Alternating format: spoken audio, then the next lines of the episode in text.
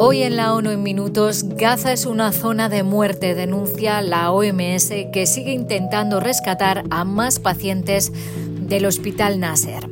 Estados Unidos y Rusia han dado su opinión sobre la ocupación israelí en la Corte Internacional de Justicia. Expertos de la ONU acusan a dos empresas químicas estadounidenses de contaminar las aguas de Carolina del Norte. Y hoy es el Día de la Lengua Materna. Un saludo de Beatriz Barral.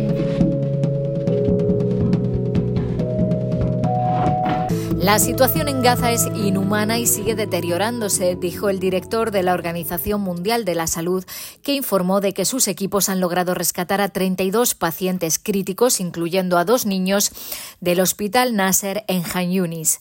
Los pacientes han sido trasladados a otros centros del sur de Gaza. En el Nasser, totalmente devastado tras la incursión israelí, quedan unos 130 enfermos unos 130 pacientes y 15 sanitarios. No hay agua ni electricidad. Las necesidades básicas para una vida digna no están aquí. Hay muchos pacientes a los que no podemos tratar sin las herramientas necesarias. Estamos haciendo todo lo posible para enfrentar esta situación, pero es muy difícil, dijo la doctora Ellen Bassam. El director de la OMS denunció que Gaza se ha convertido en una zona de muerte. What type of world do we live when people cannot get food and water or when people who cannot even walk ¿En qué tipo de mundo vivimos cuando las personas no pueden obtener alimentos y agua o cuando las personas que ni siquiera pueden caminar no pueden recibir atención? ¿En qué tipo de mundo vivimos cuando los trabajadores de la salud están en riesgo de ser bombardeados mientras realizan su trabajo de salvar vidas? ¿En qué tipo de mundo vivimos cuando los hospitales deben cerrar porque no hay más electricidad o medicamentos para ayudar a salvar a los pacientes y están siendo atacados por la fuerza militar? Se preguntaba el doctor Tedros, que insistía en que la humanidad debe prevalecer. Estados Unidos y Rusia han comparecido este martes ante la Corte Internacional de Justicia que está examinando las consecuencias de la ocupación israelí de los territorios palestinos. Estados Unidos afirmó que la Corte no debería ordenar la retirada incondicional de las fuerzas israelíes de los territorios palestinos. Cualquier movimiento hacia la retirada de Israel de Cisjordania y Gaza requiere consideración de las necesidades de seguridad muy reales de Israel, que el 7 de octubre nos recordó a todos y que siguen persistiendo, dijo Richard Weissek, asesor legal interino del Departamento de Estado. Weizsäcker insistió en que el conflicto debe resolverse en la ONU mediante la negociación entre las partes.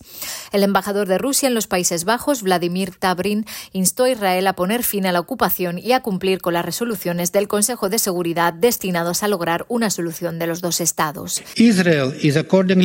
Israel está bajo una obligación legal internacional de respetar los derechos del pueblo palestino a la autodeterminación y de detener todas las actividades de asentamiento en el territorio ocupado, sostuvo. La Asamblea General de la ONU solicitó a la Corte que emita una opinión no vinculante sobre las consecuencias legales de la ocupación israelí. Más de 50 estados están presentando argumentos hasta el 26 de febrero. Expertos de la ONU han denunciado que las empresas químicas estadounidenses DuPont y Chemours han contaminado extensamente Carolina del Norte con productos químicos de larga duración vertidos en ríos.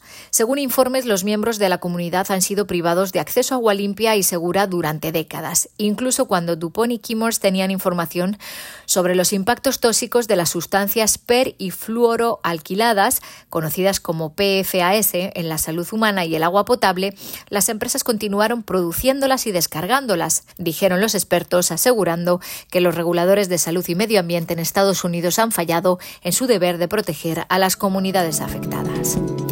Y en el Día Internacional de la Lengua Materna, la UNESCO recuerda que el 40% de la población mundial no tiene acceso a una educación en una lengua que hable o entienda. La diversidad lingüística se encuentra cada vez más amenazada, dice la organización, explicando que cada dos semanas como promedio una lengua desaparece, llevándose con su desaparición todo un patrimonio cultural e intelectual. La UNESCO asegura que la educación multilingüe no solo promueve sociedades inclusivas, sino que también ayuda a preservar las lenguas no dominantes, minoritarias e indígenas. Hasta aquí las noticias más destacadas de las Naciones Unidas.